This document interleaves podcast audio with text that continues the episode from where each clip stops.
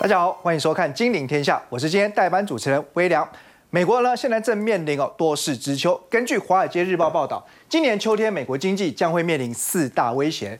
首先呢，汽车业的工人罢工；另外呢，政府机构长期关闭；还有呢，学生贷款要恢复还款呢，可能影响到两千七百万人；还有呢，油价持续的上涨。根据高盛证券的预估哦，如果呢汽车业工人的罢工持续的话，导致汽车产量下降，只要呢每延长一周，将使 GDP 的年化季率会下降。零点零五到零点一个百分点，而且呢，美国 GDP 从第三季达到三点一 percent 之后，第四季将陡降到一点三 percent。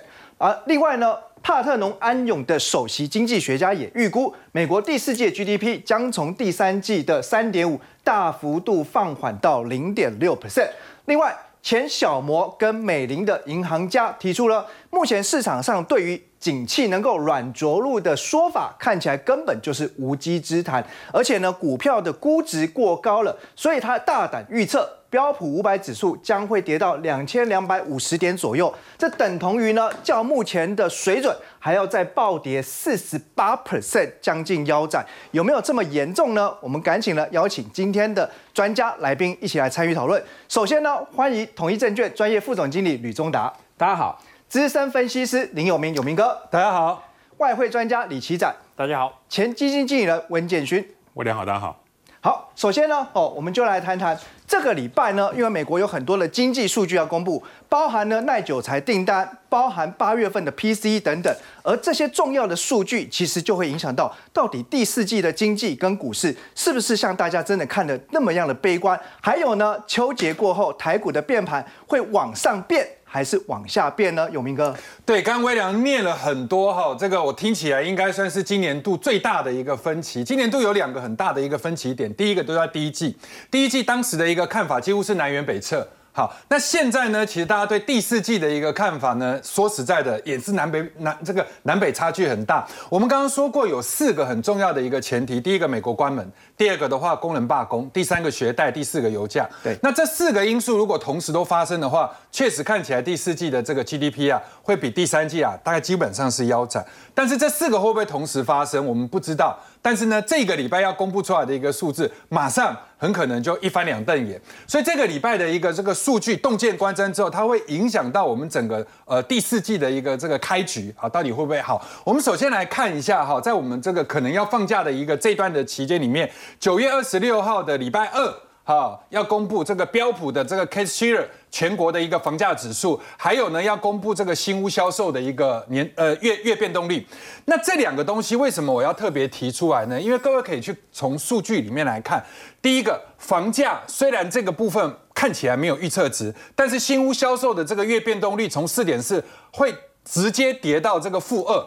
那这样的一个代表什么样的一个含义呢？我们这边就直接来讲，美国的一个房价指数跟新屋销售如果都下滑的话，它的确会影响到第四季有一个很重要的东西叫租金。嗯，哎，因为租金是跟着房价在走，所以租金如果也跟着跌的话，那租金又是 CPI 里面很重要的一个因素。对对，所以我们就说，如果房价跌，租金跌的话，那很可能第四季的一个 CPI。就会降。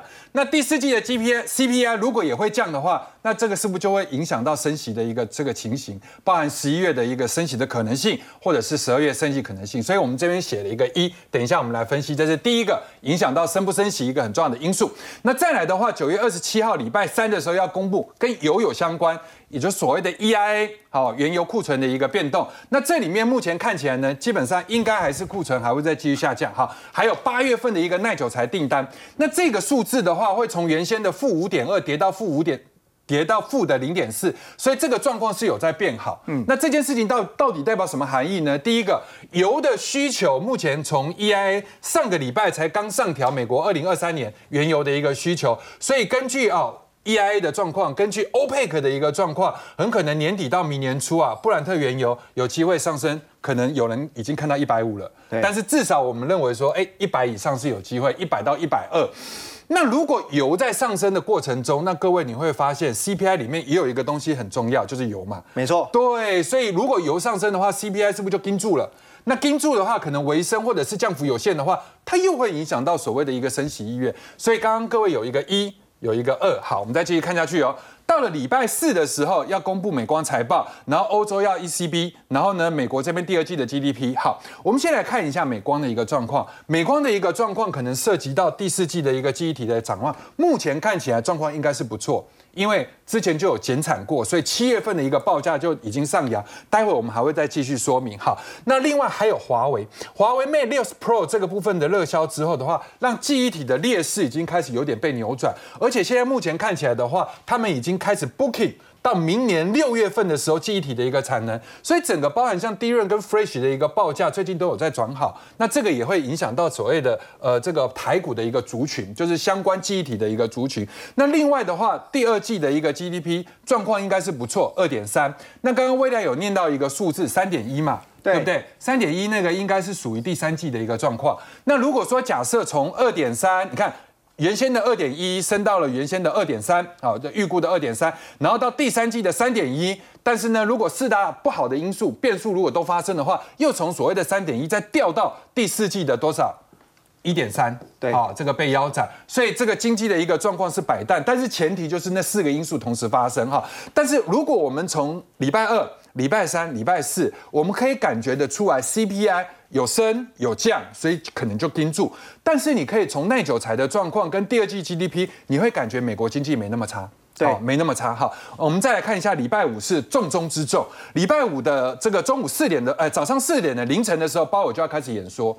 那目前看起来的话，应该是属于所谓什么英式选题，嗯，也就是说他可能不会讲太多对股市大家喜欢听的啊，包含说明年我要提早降息啊什么，他。绝对不可能再讲这样的话，但是呢，他如果说讲的有点带呃歌中带音的话，这个是市场可以接受。所以市场上目前可以接受的状况就是说，十一月、十二月的整体的一个情形来讲的话，大概就是升上次所说的，搞不好就升那么一次。对，好，就是再从这个所谓五点二五升到五点五左右。好，然后另外八月份的一个 PCE 跟核心的 PCE，然后还有芝加哥的 PMI 跟密大的一个消费者信心指数。那各位这四个呃这五个。非常重要，除了这个包尔以外的话，我们目前对这个核心 CPI 的一个状况，你看哦呃核心 PCE 的状况，PCE 的状况是从三点三升到了三点五，但是核心从四点二降到了所谓的三点九，所以一来一往之间的话，我觉得对鲍尔来讲，应该就是哎这个地方就看起来的话有拉有扯。对不对？所以原则上的话，没有大幅度的恶化这个所谓的 CPI 或者是 PCE 的一个状况。然后呢，消费者信心如果还继续存在的话，好的话，就代表经济的状况没有那么差。美国非常倾向于十一月先静观其变，不升息。然后十二月再看这个数字有没有再进一步的一个恶化或者是好转，但是呢，从非 watch 的这个呃里面来看的话，十一月份升息的一个机会，目前几率目前只有什么呀？只有二十二点九，降低了，哎，降低了，是降低了，二十二点九。那也就是说，不升息的机会已经高达百分之七十几了。没错，所以对，所以我想哈，目前的一个股市在这样的一个氛围里面的话，如果这个礼拜都按照这个所谓的预测值在走的话，就是 CPI 不好不坏。然后呢，美国的经济就是缓中透坚，对。然后呢，中国的一个状况 PMI 也没有想象中来的那么差的话，那我想整整体的国际股市的一个状况，在十呃九月的最后这一周里面来讲的话，应该是变得比较呃西线无战事的一个状况。哦，这么说，投资者就安心一点，会比较安心一点。对。不过我们接下来看哈，其实呃，如果以就各个市场目前的走势来看的话，这边哈。好像呢，在不同的市场操作的策略应该也有些不同，可不可以教点教大家一下？好，来第一个哈，我要跟各位来讲，呃，大的经济数据它基本上一整年下来哈，很可能就是维持一个基调。然后呢，我们刚刚念的每一个礼拜公布出来，尤其是十月的最呃九月的最后一个礼拜。九月的每一个月的最后一个礼拜，基本上都是很重要的一个大的一个数字，这样核弹级的数字。然后尤其是九月份又涉及到所谓的第三季的一个最重要的一个数字，所以这些因素加起来的话，就可以为整个第四季的一开始，好，这一开局来定调。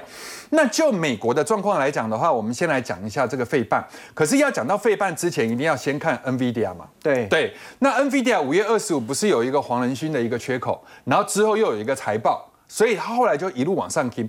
那各位有没有发现，这一次是不是第一次有一个回撤的低点，然后中间到八月份的时候又有第二个低点，然后再来最近是不是有一个第三个低点？对你会发现这三个低点一步一步都在往上垫。哎，有我们不要说它有多强，至少低点在垫高。好，那高点有没有创高？有高点有在创高嘛？低点也有在创这个垫高。所以整体来讲的话，NVIDIA 就算不是喷出，但是它至少是维持一个上升格局带。好，没错。但是我们来看费半就没有那么好。对不对？因为整个费半里面，除了 NVIDIA 以外，也有台积电啊，也有 AMD 啊，也有其他的 Intel 等等。好，那我们来看一下整个在费半的一个状况里面，一二三，第三个低点是不是有跌破？破了。对，NVIDIA 是没破，但是这个费半是有过有破哦，虽然比较弱一点，但是呢，我们还是以 NVIDIA 来讲是一个马首是瞻。如果 NVIDIA 状况如果是维持这样子。往上的一个格局的话，我们认为这次的一个费败要落也落不到哪里去，嗯，而且就是在最近最坏的一个状况，包含像鲍尔的谈话，包含像这个呃呃美国的这个直利率。殖利率都已经来到创新高，不管是你看到两年期、十年期或二十年期，都既然在创新高的一个过程中，美国还可以涨成这样的话，我觉得基本上就不会有扯后腿的状况。那我们再来看这个陆股的一个上证的一个状况，我为什么写一个一跟二？各位看一发生了什么事？那天是非常大的一根长黑，就开高走低。那一天是因为 陆股啊。证券交易的印花税实施所谓的减半征收，所以 A 股的一个证券印花税从原先的零点一降到零点零五，照理来讲应该是很大的一个消息。对，但是当天外资就大卖，所以把它没这个入股啊卖成一根大长黑。但是呢，有没有破底？没有破。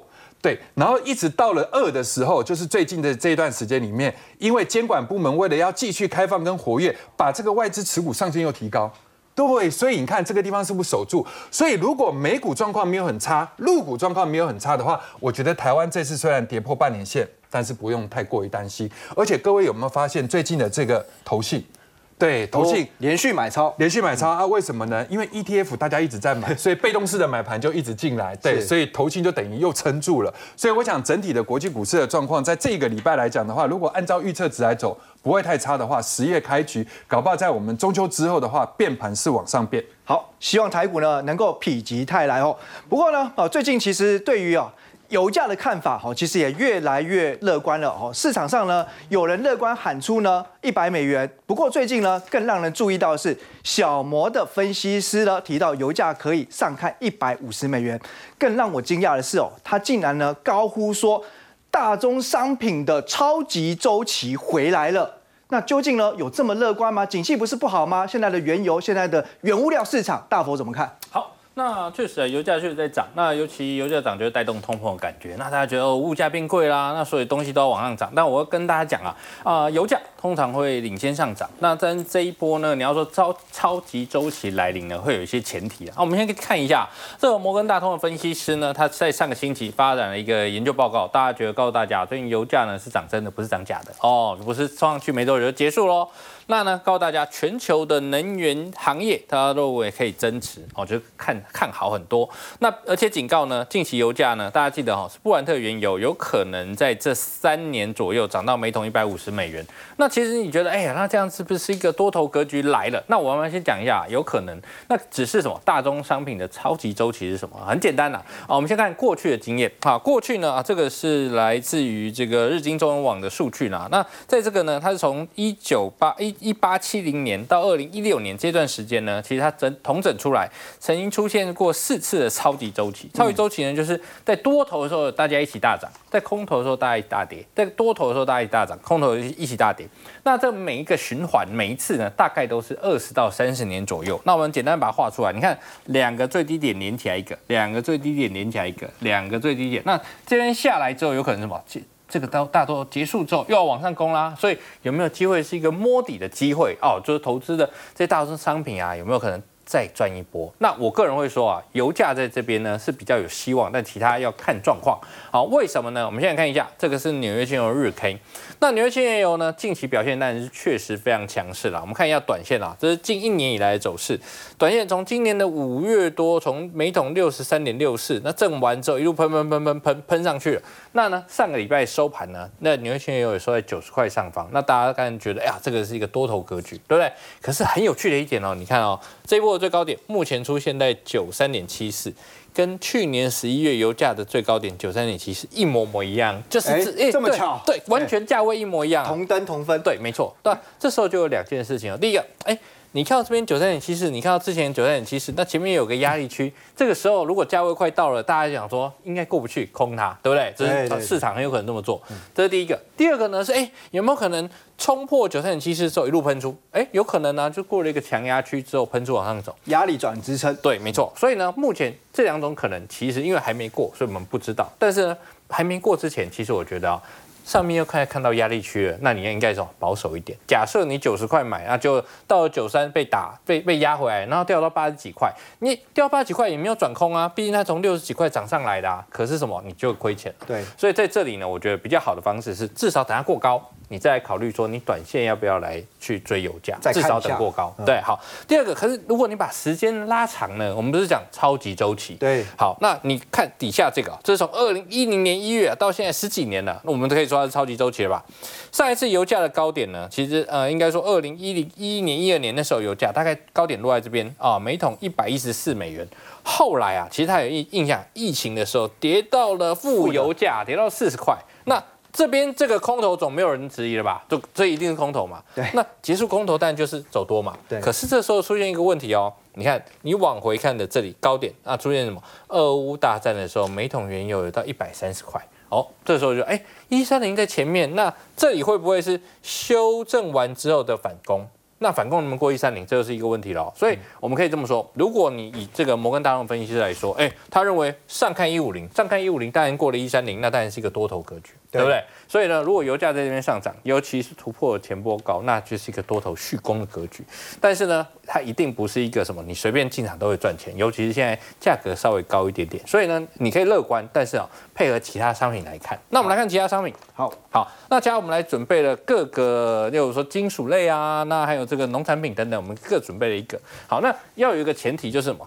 超级周期就是大家一起往上涨，这才叫超级周期嘛。不然如果只有油价自己往上涨，那叫什么？叫油价大涨，不叫超级周期。所以概念上不同。没错，好，那所以呢，是不是大家一起上涨？我们来看一下黄金。那黄金呢，我们就抓短一点点，从二零一零年到现在的走势，你可以发现，事实上它属于一个高档震荡，因为黄金目前历史高点大概是二零七三美元。那你可以看到这几高点，二零二零年八月、二零二二年的三月，跟这一波的高点，大概都是二零六零、二零七零。所以你可以分成什么？有想要去突破，但还没过高。好像两千以上都站不稳，嗯，对，没错。所以呢，它算是什么高档震荡的格局。那最近呢，稍微弱一点点，回到一千九。但是你说最高点两千，回到一点九，是一千九算崩盘嘛？也没有啊。我所以我会觉得它什么高档震荡。所以如果高档震荡后我能够往上突破，例如说我们刚刚有看嘛，高点目前二零七零嘛，对不对？那哎往上突破两千一，那那就算什么多头续攻，对不对？呃所以但目前还没有冲过去，所以我们可以乐观的看，但是至少还没有冲过去。那我们再看这个玉米，啊玉米就很弱喽，尤其农产品啊，农产品这边这一波特别弱势啊，尤其像啊玉米啦，然后大那个小麦啦、大豆啦，其实表现都很弱，你知道为什么吗？因为原本大家是俄罗斯入侵乌克兰的时候，因为乌克兰的粮食运不出来，所以那时候的价格大涨。那现在呢？哎。乌克兰那边粮食，他们再加上美国呢，其实他们是算丰收，所以好，所以呢，现在粮食很便宜。那你可以看到，这是玉米的月 K，我们时间抓很长哦，因为我们要看超级周期嘛，就是你波段投资到底能赚钱。好，那你看二零一零到现在十几年走势，你会发现原本呢，二零一零这边哎冲上来到二零一二八月，确实是什么往大往上冲，哎，可是又跌跌跌跌回来，它低档整理了好几年了，二零一五年到二零二二零年整理好几年。啊，俄乌大战总算喷出了。那呢，哎嘛，二零二零疫情过后总算喷出了，加上俄乌大战之后，来到了二零二二年四月，来到八二七，哎，这个八二七也没过前波高。那最近呢，哎又一路下来，在这边，所以呢，目前至少看得出来，农产品还没有到走强，但是呢，还没有走强有个好处啊，它相对便宜，对不对？所以呢，这个时候你就可以等，哎，如果油价已经涨了高了，你觉得过不去，哎，那如果这个超级周期要来，那相对低档的黄豆、小麦、玉米，或许就是相对低档，可以等它什么打底完成补涨的机会。哦，所以你可以特别留意一下。那第三个呢是创历史高点，那当然，因为我们现在只能看到大概二零零八年到现在，我们没有办法确定到过去很多节以前有没有，但是应该创了历史高点的活牛牛的价格啊，你看在美国牛市，对对对，真正的牛市创了历史新高啊！对啊，所以如果你想啊，哎，现在牛的价格一路喷出，可是你看牛的价格最低的时候是什么？二零二零年四月份，那时候是不是疫情？对，好，所以那时候的问题，现在的之所以美国牛贵，是因为没有牛啊，因为之前的牛呃这个饲料价格，因为我们刚刚看，这是二零二零年四月，是不是玉米价格？小麦、黄豆都糟，所以这是拿来做什么饲料的？所以饲料贵了，那尤其是那时候疫情又卖不好，所以呢，他们就把牛仔拿去卖掉。所以呢，那时候牛的价格很便宜，因为市场很多牛那就卖嘛。那就哎，现在路喷出，那这个这个趋势呢，看起来也还没结束。所以如果你多看几个商品，会发现哎，比较明确偏强偏多头的，可能大概就是原油，那其还有活牛。但是呢，其他你要说整个超级周期都要一路往上涨，目前看起来需要等一下。但是我认为是有机会的。好，所以最重要呢，其实还是观察油价的走势。不过呢，油价其实又有新的变数哦。美国呢计划从中斡旋呢，让沙地阿拉伯透过铀浓缩来换取和以色列的建交。那么美沙之间的关系透过这个事件能不能得到修补，进一步影响到全球油价的走势？那么我们来请教一下吕副总。是。我想先看这个新闻哦，是蛮大的国际地缘政治上的一个议题，就是由美国来主导啊，要在沙国建立起一个美国所营运的浓缩铀的设施。那作为啊，呃，美国出面让沙国跟以色列能够建立外交关系。那我觉得这个议题如果能够成功，它会达到两个意涵。第一个就是美国出面了，它促成了纷扰了数十年以压冲突，它走向和解，这第一个。第二个，我觉得会跟我们待会要谈的这个油的部分联动，就是显然从去年的第四季到今年五月到七月到最近，已经在短短一年不到四次沙国主导的石油减产，搞到美国当局灰头土脸。好，魏阳，你晓得，美国很认真在打通膨，结果他一减产，沙国一主导。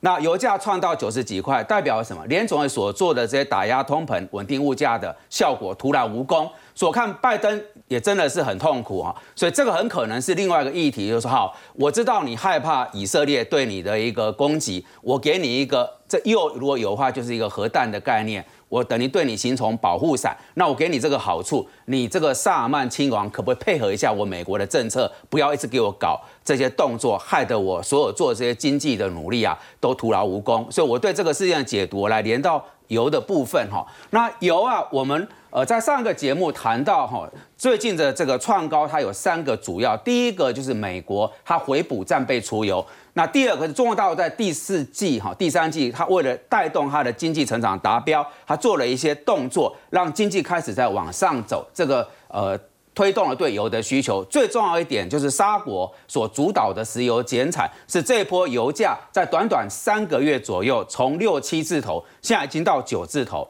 然后我们看到投行普遍预估年底大概一桶可以看九十五到一百，所以还要再往上走。那再往上走，我们在里面可以看到，其实当中让油价一直收敛不了往上，主要就是沙国所主导的一个减产。所以呢，我们就定义说，美沙关系的变化其实是影响国际油价上涨一个重要的原因。而美国所换取的就是我们现在所看到石油美元的框架。只要我稳住跟沙国的关系，我就确保全球的石油秩序。那我美元计价，我就享受了这个石油美元的好处。所以两方是相得益彰，各取得他要的一个利益。所以我们在这个框架里面走了七十几年。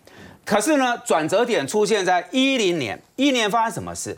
美国在那一年它的页能源出来了。所以从那一年开始，各位，如果你现在觉得沙国跟俄国还是全球最大产油国，不是了。不是了，现在最大产油国是美国。好，这第一个。第二个，你说美国如果不够用，它会从哪里进口？我们刻板印象觉得会从中东进口，也不对。现在美国最大进口国是加拿大，直接从北边进来。那你一听就晓得出现了变化。为什么？如果你是华府，哎，我反正已经不太把中东的石油当成圣杯了。我过去在那边囤囤备我的这个军这个军武啊，就为了要控制我的石油脉动。但是我自己都已经成为最大的产油国，中东对我来讲没有那么重要。那在过去这十来年，中国又崛起，造成我很大权力上的一个威胁，所以美国开始把中东的军事资源往西太平洋集中，主要就是处理中国这个部分，遏阻它的崛起。好，那它战略就收缩了，战略收缩了，沙国跳起来了。为什么？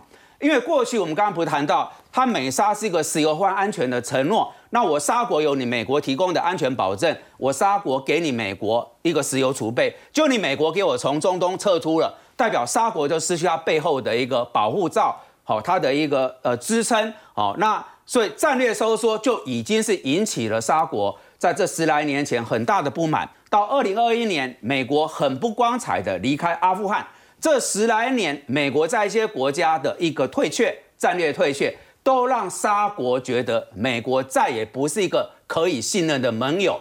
哥，这不是我的分析。我看到是沙国萨曼亲王旁边的亲信，他说美国是不能信任的，他不是我们的保护者。好，所以这第三个，美国在各地的战略说说，已引起了一个沙国的疑虑。最后一点，如果只有美沙关系变动，可能还可以缓解，背后又跑出个中国大陆。中国大陆现在就是说，哎，沙国你有石油，我要尽量跟你巩固关系，来稳住我的油源。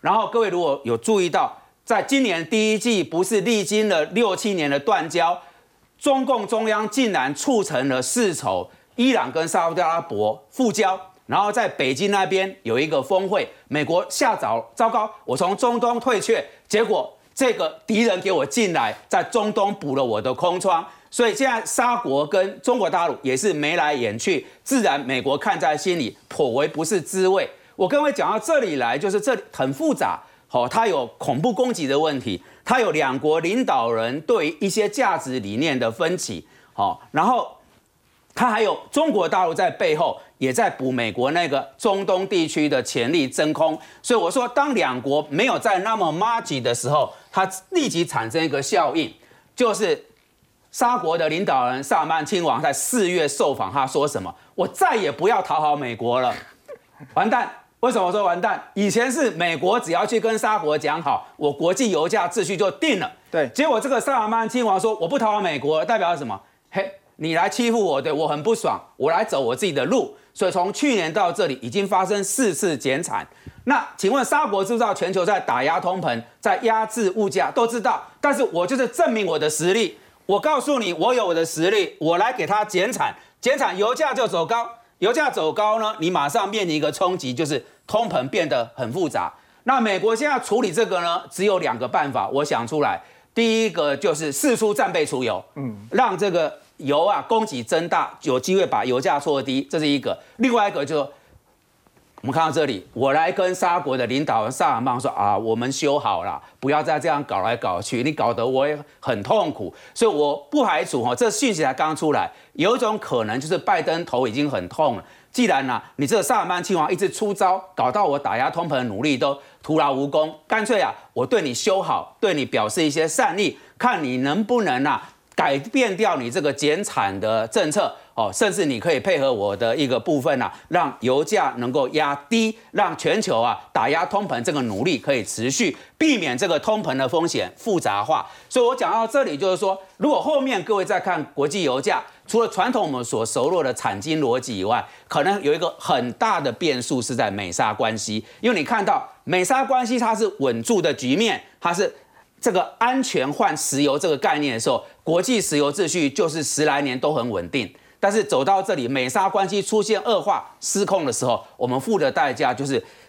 沙国透过减产来拉高油价，来达成它的经济目的，但是就让世界各国打压通膨的政策徒劳无功。所以美沙关系会是各位未来在观察国际油价很重要的一个角度。以上，好，谢谢吕副总哦。原来看油价呢，不是只有谈供需哦。我们可以从呢历史观、国际观来看，哦，这真的是让大家听得津津有味哦。也只有在金领天下才有这么呢深入浅出的内容哦。不过呢，接下来要聊聊的是关于华为哦。王者归来，这一次呢，其实动作频频，积极的抢占市场哦。那之前呢推出的这个预购啊，这个叉五哦折叠机，在市场造成热卖，一支呢要价人民币一点六九万哦，折合台币大概七点四万。所以呢，大陆的网友称为啊，这个叫做电子茅台哦。那另外今天下午呢，华为也有秋季发表会。那关于华为对于整个市场所带来的影响，也请问一下建勋呢，有什么新的讯息可以跟大家聊聊？好，今天下午很重要的一件事情就是华为的第二波的。的新机发表会又来了，为什么选在今天？它有个特别的讯号，你知道吗？第一波的讯号是因为这个美国的商务部长来中国嘛，中国给他打脸嘛。那今天是第二波，第二波呢是华为的小公主叫做孟晚舟从加拿大被释放回到中国。那今天是两周年的日子，刚好就今天，他就选在今天，所以他有点像孟晚舟这样子，你要牢记使命，勿忘初衷，勿忘国殇，勿忘国耻，这样的一个底蕴在里面。他选择在今天，好就发表了第二第二波的这个很多的这个新机的发表，包括了 Mini LED 的电视，还有新的手机等等等。那其中在这一阵子的发表会里面，受到大家讨论最多的就是折叠手机，最贵要七万四千块台币啊，被这个中国网友引为是电子茅台。什么叫电子茅台？先讲茅台，茅台第一个是很贵嘛，贵，好，第二个是很稀有嘛。以前是你有茅台，你额度，你转手去电子商场，你再卖就可以赚零用钱了，你知道吗？对好，那现在呢，这个华为这个，特别是像 Mate X 五这个东西，它没有 launch，它就默默的卖，结果多久就卖完？一秒钟，它一秒钟就卖完了。一秒钟完售，然后卖卖完之后，它就黄牛就到电子平台去卖，它就直接可以往上再炒，可以加两千、三千、四千人民币。所以你一只手机，华为的这个 X 五，你就可以多赚大概一万多到两万多的这个黄牛价钱，看哇，大赚了。这么好卖，好，所以这个 X 五热卖之后呢，这个华为的执行董事余承东他就说，未来地表最强的折叠手机要看哪边？看华为，你知道吗？折叠手机哦，可以说是全球最近的手机在一片比较复苏的这个情况底下，异军突起的一个。好，这是折叠手机大亮点大亮点。好，我们来看这个数字，虽然还小啦，哈，二零二三年第二季的手机折叠手机是两百二十万只，它的年增是百分之四十二，这个年增幅度是很大的。对虽然它绝对金额很小。好，那今年大概折叠手机全球大概卖不到两千万只，好，但是年增率还是有四成到五成之多。好，那三星它预估呢，这个未来二零二七年可以有到七千万只，这个占智慧型手机大概百分之五的一个市占率的份额。嗯，现在整个折叠手机啊，跑得最快的是哪边？就是三星嘛。好，第二个就是华为。那其实看在座的各位啊，我看到有一只手这个手机里面就有一只折叠里面嘛，好有有一只好，所以三星跟华为从明年开始会推出中低阶的平板手机，就是折叠手机，只要现在的价格大概四折、五折、三折。你知道折叠手机啊，用的人都还蛮喜欢的，就打开来可以变成好像个小平板，对然后呢，这个显示器又特别的饱满，你知道吗？好，看起来特别的好看，所以包括像追剧啦，或打一些报告都蛮好用的。所以华为从明年开始，啊其实现在已经在打了哈。那中今年上半年会出现比较大幅度的成长，那中国市场是最大的折叠手机的市场，占全球大概六成。好，那有网友就讲到了，现在华为要左打苹果，右打三星，那三星怎么办呢？因为对中国的网友来讲，这个苹果呢是信仰，那华为是复活，华为是爱国，所以就会抢到了这个三星的市场。中国现在消费疲软，而且房地产的风暴还在滚雪球。对那这样子会不会影响到他们手机的销售后续的续航力？其实哦，中国从这个碧桂园跟恒大事件之后，看起来总金都非常的不乐观，没错你知道吗？哦，房地产的危机四起，哈、让很多中国的投资人抛售境外的资产。像有一个例子啦，哦，他们在抛售在这个东南亚，就是泰国的资产，他们要买两百多间的公寓，结果只卖出了六间啊，无独有偶，台这个北京市的朝阳区啊，朝阳区是一个很淡黄的一个区域，它里面有二级几间大学，好人民日报、中央电视台、北京电视台全部都在朝阳区，看起来很厉害吧？厉害，啊，还有网拍一百五十户，结果只有百分之十五左右，二十户卖掉，太惨了。太惨了吧？结果没想到的是，中国的统计局前副局长贺铿，他讲话真的是贺，真的是铿锵有力，字如其名哈。他讲说，中国现在的空屋率非常的高，有三十亿的人口。都住不满，就现在只有十四亿人口，但是我现在房子有三十亿都可以住，你知道吗？可以可以将近地球一半人口移民了。对他就是吃了诚实豆沙包，可能是下台了之后比较可以讲真话，敢讲真话。那不止如此，今天有一个比较新的一个情况哦，恒大，他今天收盘价是零点四四元，哈，他传出了说，哦我的境外重组可能不如预期，不会举行。你知道这有多严重吗？它不是上半年亏了两兆多吗？然后有几百亿的这个债券还不出来。他说：“但起来，我来重组。重组的意思说我发新的债券来还旧的债券。好，这是方案一。方案二是我集团还有其他的股票，我要跟你做一个转换的动作。就连这样的动作他都发不出来。他就说，因为我的地产现在被立案调查，我现在要借新还旧，可能这个资格有被挑战，所以今天恒大的股价一度跌两成多，收在零点四四这个港元，连这鸡蛋水饺股。对，这种已经这个超低价还能够再暴跌二十五趴，所以看起来这个问题还有得问题很严。重哈。这个其实我刚才讲错了，鸡蛋水饺股其实都有点高估了，你知道？现在鸡蛋在这个超 商很贵啊现在超商现在是一颗卖十到十三块，那水饺呢？根据这个。呃，八方云集啦，或者是四海游龙，现在水饺一颗也要六块到六六块半，所以它现在股价是在两块不到新台币。现在超商可能只买得到什么？买得到环保垃圾袋。在在香港这种叫仙股啦，对仙股，对对对对，超低价的。对，所以看起来这个总体经济啊，中国的总经还是非常的疲弱。这个手机能卖得好，还是要看老百姓的口袋能不能够掏出钱来买。好，谢谢建勋哦。那你知道吗？全世界呢，iPhone 在日本的销售呢是第二便宜的，为什么呢？受惠于日元的汇率大幅贬值。不过呢，现在日本央行跟政府哦，对于日价日日元的汇价想法好像有些不一样。那究竟呢，这个对于日本日本的汇率后市会带来什么样的影响？还有呢，美元还会不会再强势下去呢？关心汇率的朋友，待会休息过后，我们继续来讨论。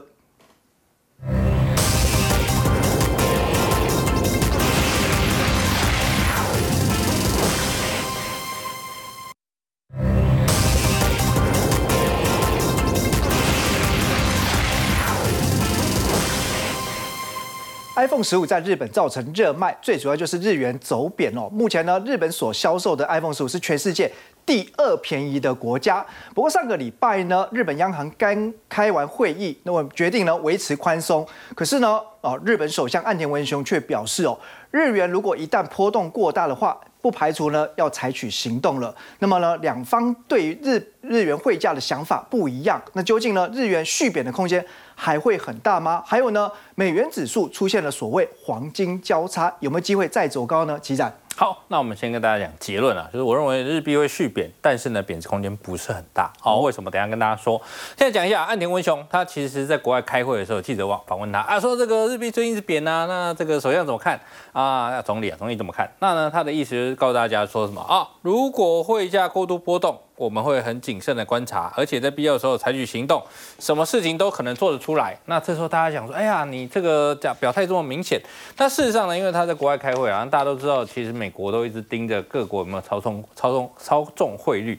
所以呢，如果这个在美国面前，他觉得啊，你们有操纵汇率啊，未来就比较不好交代。所以呢，这个行场面化的，但要说清楚，说我们。坚决的反对日币单方面的走贬，或者是波动过大。那呢，其实也表示各国当局都在密切沟通啊，不要让汇率波动过大。一直升值跟一直贬值都不太正常。好，但是呢，哎，虽然这个首相是这么说了，那可是什么？哎，这个日本央行的总裁岸田河南呢？呃，不，不好意思啊，是这个植田河南呢。啊，他说呢，哎，其实他们呢，其实还是希望日本央行可以继续宽松下去，因为啊、他们之前就有说过啦，其实到年底前，他们都认为这个日本的通膨跟这个薪资成长都还有观察空间。那可能年底的时候可以收集到足够足够多的证据，告诉你未来要不要升息跟脱离负利率。所以呢，哎。还会观察最新数据，所以哎，知道哦，至少年底前基本上没事嘛啊、对日币的空头就持续发威了。那今天早上，哎，日币呢也贬到了近十一个月新低。那我们来从走势上给大家看一下啊，这是美元对日币的日 K 往上日币走贬。那你可以发现到，最近今天早上来到一四八点四八，所以呢就表示又再创了近期新低。好，这时候大家想说，哎，那一四八点四八为什么贬值空间不是很多呢？很简单，你往回看，去年。去年呢，日币的美元对日币的最高点就一五一点九四，那呢，在这边是不是日本央行干预啊？就一路下来，一路升升升升到一二七点二二哦。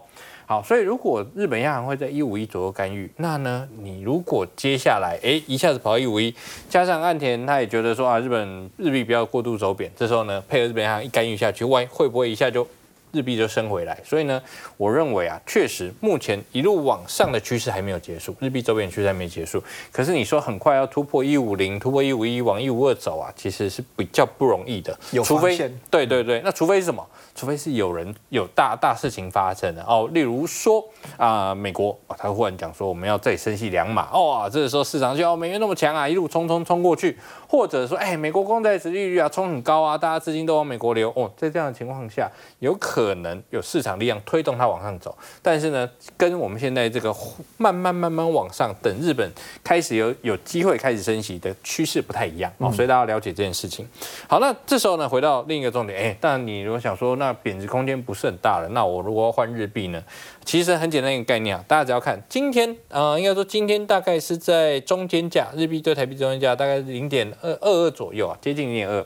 那如果在这个价位呢，其实什么一样相对便宜的，因为你可以发现啊，基基本上只要在零点二以下去换汇，大家都不会太吃亏。所以呢，我觉得其实往下贬值的空间，你看啊，从一四八，这个给你比一五二好了啦，好不好？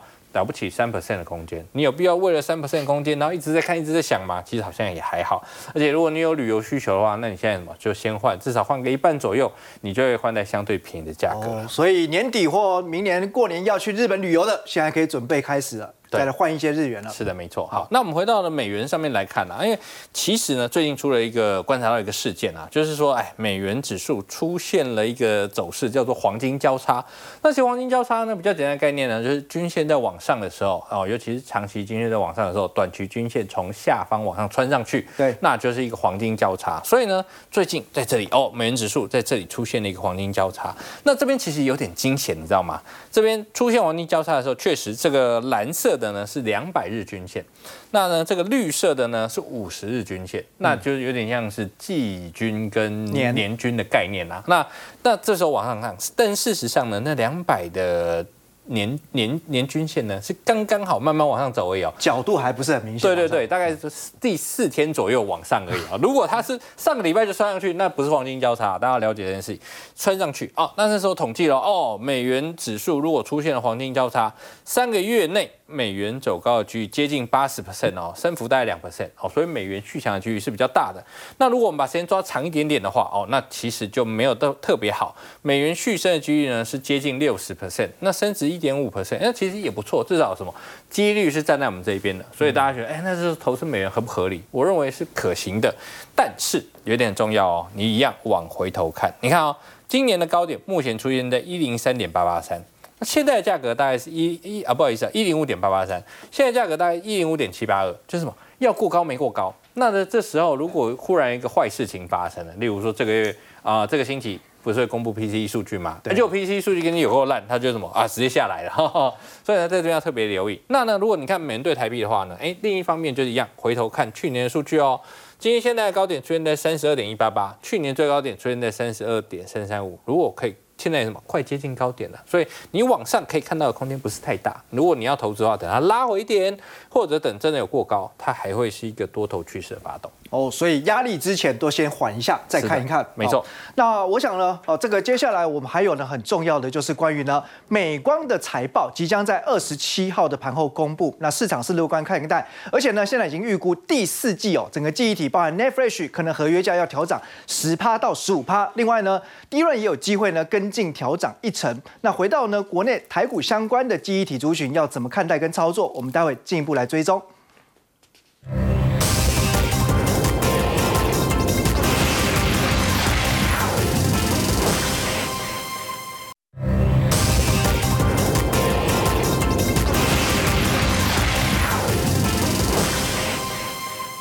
记忆体是标准的景气循环产业哦。那么经过了库存调整之后呢，现在市场说有看到春燕回来了。那究竟是一只春燕、两只春燕，还是一整群春燕都回来了？永明哥，目前至少有三只。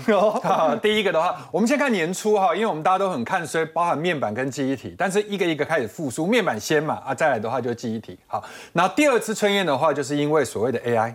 那 AI 的话，其实都会用到伺服器，都会用到所谓的记忆体。那第三支春燕最重要就是华为，华为的 Mate Mate 六 Pro。好，当你手机开始热卖的时候，对记忆体，不管是 DRAM 也好，Flash 也好，用量就会增加。对，我们先来看一下二十七号的一个盘后哈，美光要公布。其实，在我们台湾的礼拜四的开盘前，我们大概就可以知道美光的一个状况。那这次它是一个景气的一个风向球，我相信应该是往好的方面走，因为最近的一个报价从六月份开始就一路的往上扬。那因为它的整个减产的动作是在整个六月底、七月初开始，所以也就是等于说是报价的谷底在六月份见到。那不光是只有美光、三星也开始在做减产，还有我们刚刚讲过，一个是供给的减少，一个是需求的起来，所以整体来讲，机体的一个状况有在变好。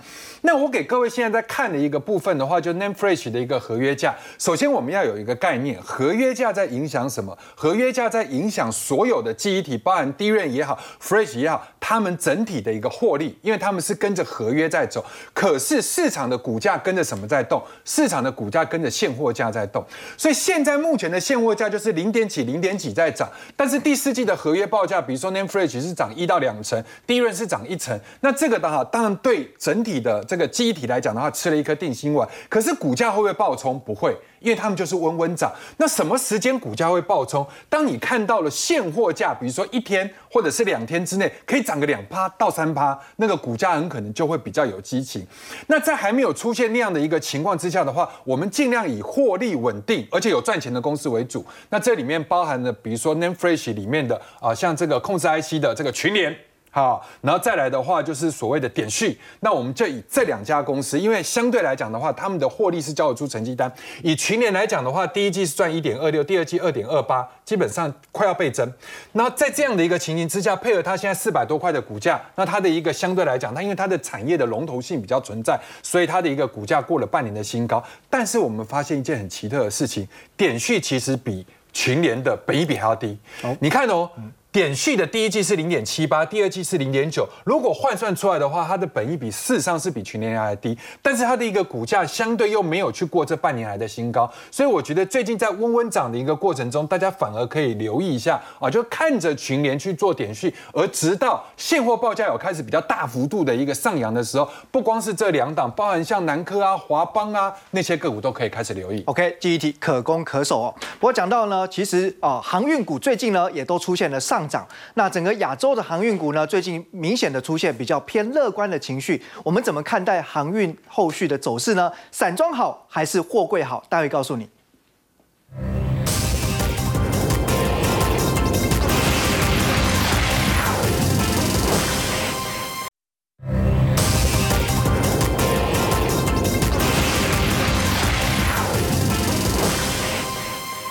亚洲航运股最近出现上涨，不过彭博资讯的专栏作家高明灿呢，却撰文表示说，不要指望航运股会回到呢疫情前的常态。吕副总怎么看呢？好，我想航运股确实最近有一些起色，但是我们先讨论货柜的部分。我个人认为有全球经济发展、地缘政治、供应链变化跟环保减碳这四大块。那整体来讲，因为美国升息跟通膨，所以经济其实不会太大的起色，这是确定。